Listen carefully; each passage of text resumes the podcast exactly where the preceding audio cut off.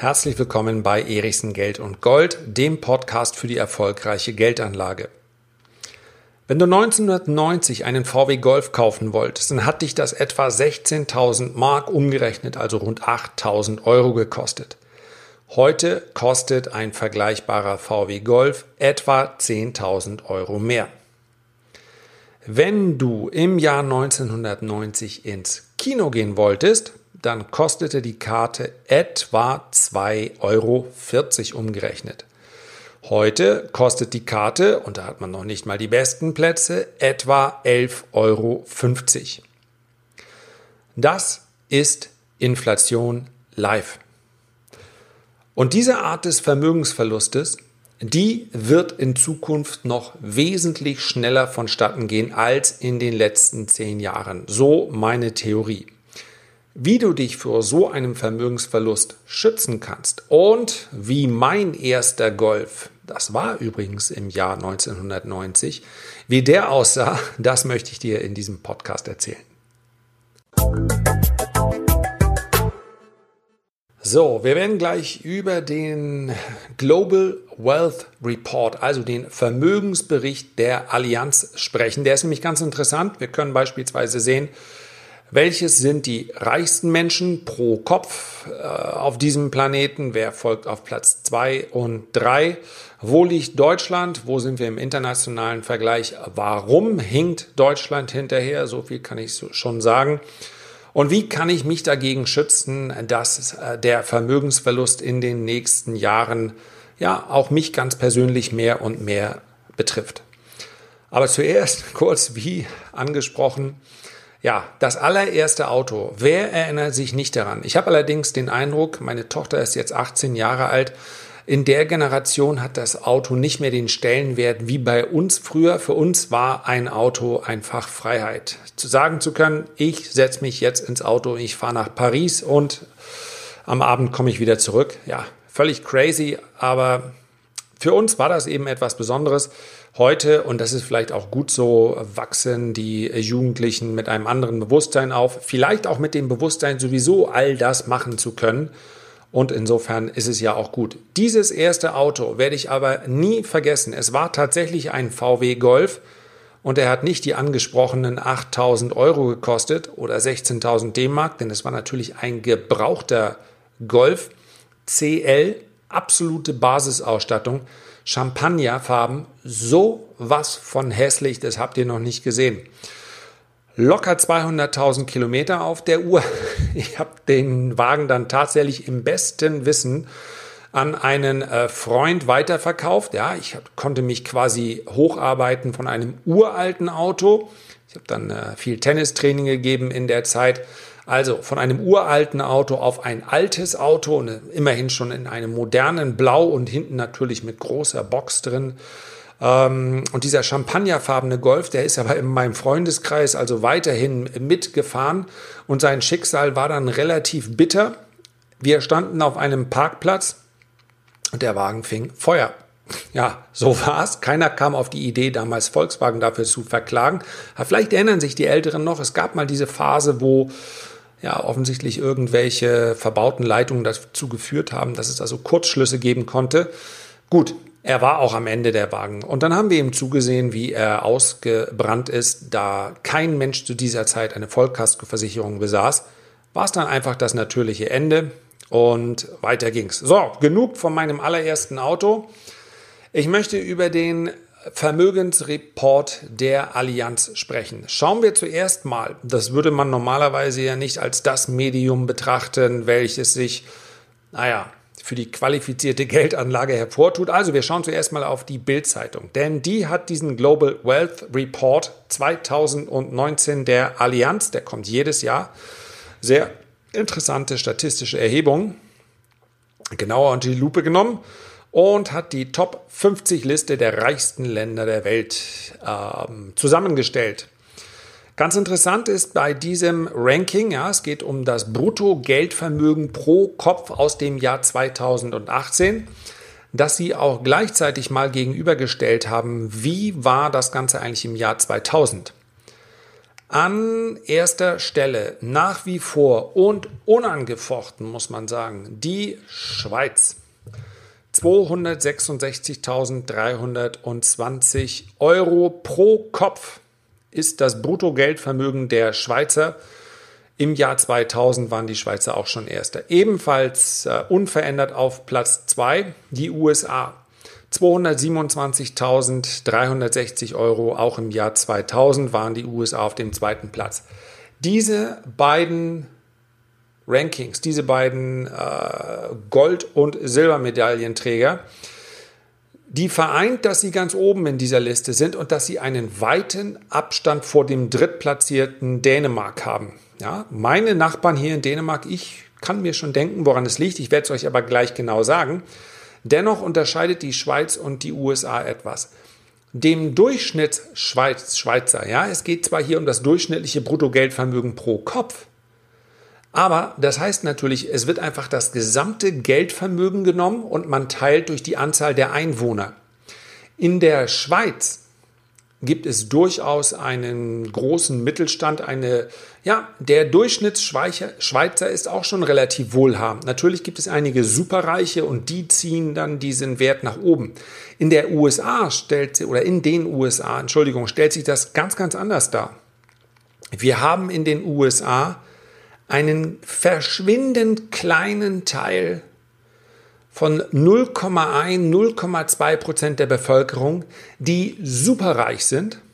Dann haben wir noch 2, 3, 4, 5 Prozent von wohlhabenden Reichen, ja, rund um das Silicon Valley, San Francisco. Äh, dort werden auch die Programmierer recht gut bezahlt. Und dann haben wir eine enorm hohe Anzahl an Menschen, die überhaupt kein Vermögen haben.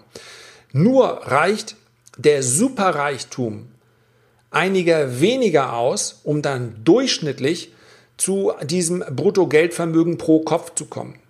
Das heißt also, man muss das wirklich äh, unter einem anderen Aspekt betrachten. Dänemark hat beispielsweise, ja, Dänemark mit 156.000 Euro pro Kopf hat ein ganz anderes Steuersystem. Ja, Höchststeuersätze über 50 Prozent. Es geht in Dänemark vielen, vielen relativ gut. Auch hier kommt dieser, dieser hohe Wert von 156.000 Euro. Der Durchschnittsdäne, wenn ich das mal so sagen darf, der ist nicht reicher als der Durchschnittsdeutsche. Aber einige wenige sehr, sehr reiche Dänen, der kürzlich verstorbene Lars Larsen, das war der Gründer des dänischen Bettenlagers, äh, die Maersk-Familie, größte Spedition der Welt, und einige wenige sorgen dafür, dass das äh, Geldvermögen pro Kopf vergleichsweise hoch zu sein scheint. Aber auch hier gibt es einen klaren Unterschied.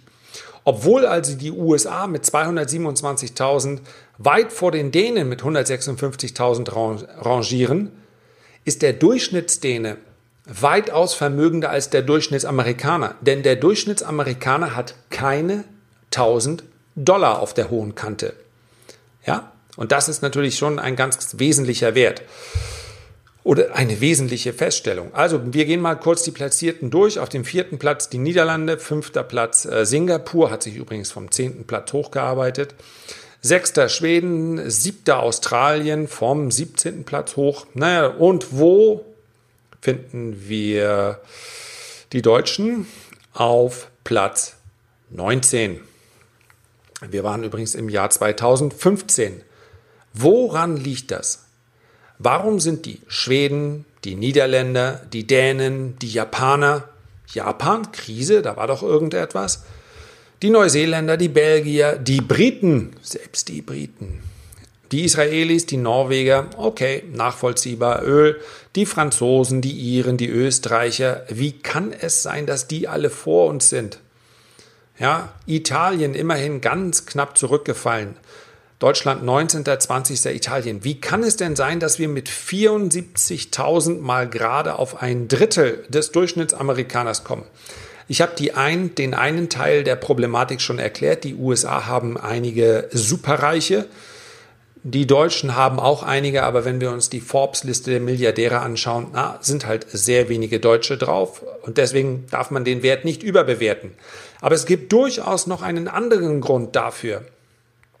Die Deutschen sind Weltmeister im Sparen. Wenn man sich die, unsere, äh, das Bruttosozialprodukt unseres Landes ansieht, dann müsste man annehmen, Deutschland müsste deutlich weiter vorne stehen. Denn der Output, der hier kommt, äh, bei dem, ja, wir sind immer noch der Export-Champion in der EU. Wir müssten also weit vor den Niederlanden, den Schweden, den Belgiern, den Dänen, den Briten, den Franzosen, den Österreichern sein. Sind wir aber nicht, weil wir mit unserem Vermögen relativ unvernünftig umgehen. Tatsächlich ist das Vermögen in Deutschland sogar noch leicht gestiegen. Ja? Und das, obwohl wir unser Geld nicht anlegen, sondern aufbewahren. Woran liegt das? Wir sind einfach Sparer. Und dann kann man natürlich sagen, naja, ist doch gut. Das ist doch gut, wenn die Deutschen sparen. Tatsächlich funktioniert aber Sparen nicht als Geldanlage. Das heißt, ja, den Deutschen geht es gut und jeder Einzelne wird wahrscheinlich sagen, ich bin ganz zufrieden. Aber wir leben natürlich auch in einer Zeit, wo wir durchaus noch ja, einiges gut haben aus den Jahrzehnten davor. Aktuell können wir noch darauf zugreifen. Aber in 10, 20 Jahren wird das deutlich anders aussehen. Wir sparen, sparen, sparen. Das heißt also, das Vermögen der Deutschen, das würde sinken, wenn wir nicht die Sparquote gleichzeitig erhöhen würden. Und hier muss man sagen, der Deutsche ist dabei unglaublich diszipliniert. Wenn also von jedem verdienten Euro die Hälfte zurückgelegt wird, 50 Cent, dann führt das erstmal dazu, dass aufgrund der Inflation, deswegen habe ich am Anfang diese Beispiele mit dem Golf gegeben oder auch mit der Kinokarte, ja, Kinokarte im Jahr 1990 2,40 Euro, jetzt 11,50 Euro. In ja, knapp 30 Jahren. Also, diese Inflation frisst an den Geldvermögen der Deutschen, aber was macht der Deutsche? Wenn eben es nicht reicht, die Hälfte des Euro zurückzulegen, na dann legt er eben 60 Prozent zurück. Und das ist wirklich etwas, was ziemlich einmalig ist. Wenn die Deutschen das Gefühl haben, die äh, Teuerungsrate, die Inflation, die frisst mein Vermögen auf, dann kommt er nicht etwa auf die Idee, sich Vermögen zuzuwenden, beziehungsweise Vermögensklassen, Anlageklassen, die dazu führen würden, dass sein Vermögen wächst. Nein, das sieht der Deutsche anders. Der Deutsche ist so diszipliniert, dass er sagt, dann muss ich eben mehr Geld zurücklegen. So, das wird aber auf Dauer nicht funktionieren. Gegen eine Inflationsrate, wie wir sie in den letzten Jahren hatten, zwischen einem Prozent und 1,6, 1,7, aktuell 1,7 Prozent, ja, dagegen kann man vielleicht noch ansparen. Das heißt ja unter dem Strich, wenn ich im Jahr 2019 100 Euro zurücklege, dann muss ich, um die Kaufkraft meines Vermögens zu erhalten, bei einer Inflation von 2% im Jahr 2020 102 Euro zurücklegen. Und im Jahr 2021 104 Euro, wenn ich also jeweils von der konstanten Inflation von 2% ausgehe. Nur das wird aus meiner Sicht nicht passieren. Ich habe es hier im Podcast schon mehrfach erläutert und ich möchte an dieser Stelle nochmal auf meinen Report hinweisen. Es gibt gravierende Anzeichen dafür, dass die Notenbanken das glasklare Ziel haben, die Inflation in den nächsten Jahren deutlich über 2% ansteigen zu lassen. Unter diesem Video stelle ich dir den Link zu diesem kostenlosen Report ein. Es ist letztendlich dein Geld und du entscheidest, was du damit machst. Aber passiv zu bleiben, wird in den nächsten Jahren brutal bestraft. Wenn das nicht so sein sollte, dann darfst du mir in fünf Jahren eine Mail schreiben und sagen, Lars, du hast dich komplett geirrt. Und dann werde ich der Erste sein, der das auch zugibt. Ich glaube aber nicht, dass es so kommt. Also bitte mal diesen Report abonnieren und zwei, drei Ausgaben sich anschauen. Wenn du dann sagst, ist nichts für mich, kannst du dich genauso leicht wieder austragen, wie du dich eingetragen hast. Gegen eine Inflation von anderthalb oder vielleicht zwei Prozent kann ich noch gegen ansparen. Aber wenn wir in den Bereich von vier oder fünf Prozent kommen, dann wird es reichlich happig. Denn man darf nicht davon ausgehen, dass es, den, dass es dir gelingen wird, dein Einkommen in der gleichen Geschwindigkeit zu erhöhen, wie dann die Inflation ansteigt. Gerade in diesen Phasen kommen dann auch die Gewerkschaften nicht mit, die in Deutschland zugegeben relativ gut organisiert sind. Und das Verrückte ist, die Deutschen könnten in dieser Liste der reichsten 50 Länder, ja, könnten locker in den Top 10, eigentlich sogar in den Top 5 rangieren. Warum sind denn die Schweden da drin? Weil die Schweden in Sachanlagen sparen. So einfach ist das. Die Norweger haben sogar einen Staatsfonds. Und die Antwort war nie anders. Sachanlagen haben immer dann profitiert, wenn die Inflation gestiegen ist. Und das Schöne ist, in allen anderen Zeiten, wenn die Inflation niedrig war, sind Sachanlagen in ihrer Rendite dennoch besser gewesen als Geldanlagen. Und das ist auch völlig logisch. Geld ist letztendlich bedrucktes Papier mit dem Vertrauen, Achtung, da kommt keine Verschwörungstheorie, bedrucktes Papier mit dem Vertrauen, dass ich am Ende morgen davon noch genauso viel kaufen kann wie übermorgen und wie ich das gestern konnte. Das steht, muss man auf dem Geldschein gucken, da steht äh, Mario Draghi unten, der hat unterschrieben. Die EZB steht dafür gerade. Aber das Papiergeld völlig unproduktiv ist und nur dann produktiv wird, wenn es entweder investiert oder konsumiert wird. Also wenn du dein Geld nimmst und du kaufst dir einen Golf, eine Kinokarte oder ähnliches davon, dann ist das durchaus auch volkswirtschaftlich sinnvoll. Konsum ist wichtig. Die Amerikaner erhalten seit mehreren Quartalen ihr Wirtschaftswachstum aufrecht, weil sie konsumieren. Der amerikanische Verbraucher ist also viel, viel optimistischer, nicht nur als der deutsche, als der europäische allgemein und hält damit seine Wirtschaft am Laufen. Da funktioniert, was Keynes sich immer gewünscht hatte. Der Staat muss nur den, das Umfeld schaffen für den Konsum und dann wird das schon klappen. Klappt tatsächlich. Ja, das Unternehmenswachstum ist relativ gering. Die Konjunktur wird am Laufen gehalten durch den Konsum des privaten äh, Bürgers. Ganz klasse. Darauf kann man sich allerdings in Europa und gerade in Deutschland nicht verlassen. Sobald wir auch nur annehmen, es könnte irgendwann in den nächsten zehn Jahren etwas schlechter laufen, und aufgrund unserer Kultur nehmen wir das permanent an, fangen wir sofort an zu hamstern und zu sparen. Das muss man akzeptieren. Letztendlich, wenn sich jemand damit besser fühlt, so ganz unvernünftig ist Sparen natürlich auch nicht. Aber Sparen in Geldwerten ist unvernünftig. Wenn ich doch weiß, dass in der Vergangenheit Sachwerte immer die bessere Alternative gewesen wären. Und Sachwerte sind Immobilien, jawohl, das machen die Deutschen teilweise. Sachwerte sind Gold und Silber. Aus meiner Sicht in den nächsten Jahren eine Anlageklasse, die deutlich aufholen wird und Sachwerte, und zwar der erfolgreichste Sachwert von allen sind Aktien. Das ist unglaublich schwer zu ertragen für den deutschen Anleger. Es lagert so viel mehr Geld auf Girokonten und auf Sparbüchern, als in Unternehmensanteile investiert ist, dass man so pauschal sagen kann, der Deutsche möchte kein Produktivkapital. Er möchte an genau diesem Wirtschaftszweig der auch das deutsche Wirtschaftswunder erst möglich gemacht hat, möchte er sich aber nicht selber beteiligen. Der Deutsche meint, das Girokonto sei die ideale Aufbewahrungsform für Geld. Aber es ist eben nur Aufbewahren und keine Geldanlage. So, jetzt höre ich auch auf damit. Ich weiß, der ein oder andere fühlt sich sonst vielleicht auch mal auf den Fuß getreten. So ist es nicht gemeint. Das ist kein Standpunkt, den ich hier vertrete, sondern das sind glasklare Fakten auf Basis der letzten Jahrzehnte. Jederzeit, und das passiert, und deswegen habe ich noch nicht jeden zur Geldanlage äh, ermutigen können, kann man natürlich sagen, in Zukunft wird alles anders sein. Ich bitte dann nur eins und eins zusammenzuzählen. Wenn du mir zustimmen kannst, dass hochverschuldete Staaten sich einzig und allein mal von einer Währungsreform abgesehen entschulden können in einem inflationären Umfeld. Ja? Und die Verschuldung der Staaten, die ist ebenfalls klar messbar.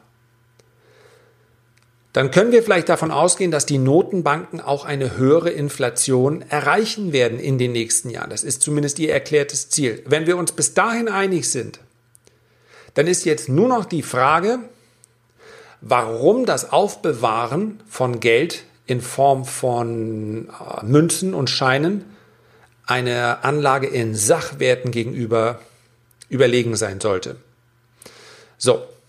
Und über Diversifikation, wie und welche Sachanlagen man letztendlich kaufen sollte, in welcher, äh, in welcher Gewichtung, anderes Thema. Wichtig ist erstmal nur zu verstehen, warum die Deutschen auf Platz Nummer 19 in dieser Liste sind der reichsten Menschen, obwohl ihre Wirtschaftskraft deutlich höher ist als äh, die von vielen Ländern, die da vor ihnen rangieren. Das war's für heute. Herzlichen Dank für deine Aufmerksamkeit. Ich freue mich, wenn du dir die Zeit nimmst, ein Feedback oder einen Kommentar zu hinterlassen. Dann hören wir uns bald wieder. Bis dahin eine gute Zeit. Dein Lars.